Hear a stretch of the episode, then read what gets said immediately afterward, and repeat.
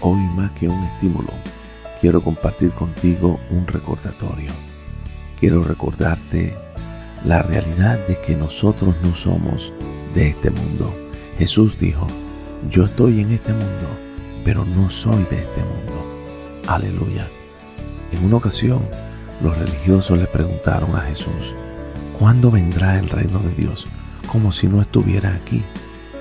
Y él les contestó, no pueden descubrir el reino de Dios por medio de señales visibles.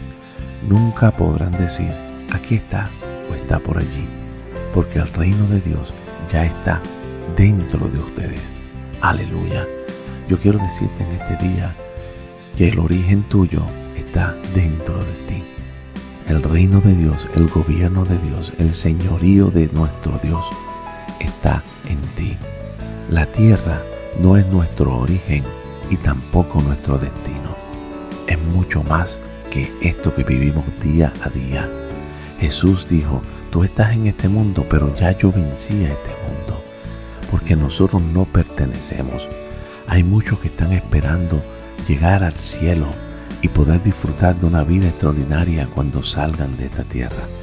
Pero quiero decirte hoy que no es que nosotros lleguemos al cielo, es que el cielo ya descendió a nosotros. Nosotros no tenemos que subir, ya Dios bajó para dejarnos saber que su vida, su reino, su gobierno, todo su ser está en nosotros.